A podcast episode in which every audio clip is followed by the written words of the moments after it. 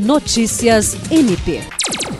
A Procuradora-Geral de Justiça do Ministério Público do Estado do Acre, Cátia Rejane de Araújo Rodrigues, recebeu nesta terça-feira a visita institucional da presidente do Serviço de Água e Esgoto de Rio Branco, Poliana Souza, que veio apresentar ao MPAC o andamento do processo de municipalização do SAERB, que desde 2012 vem sendo gerido pelo governo do estado.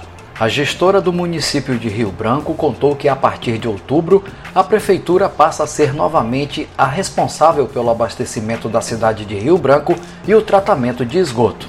Jean Oliveira, para a Agência de Notícias do Ministério Público do Estado do Acre.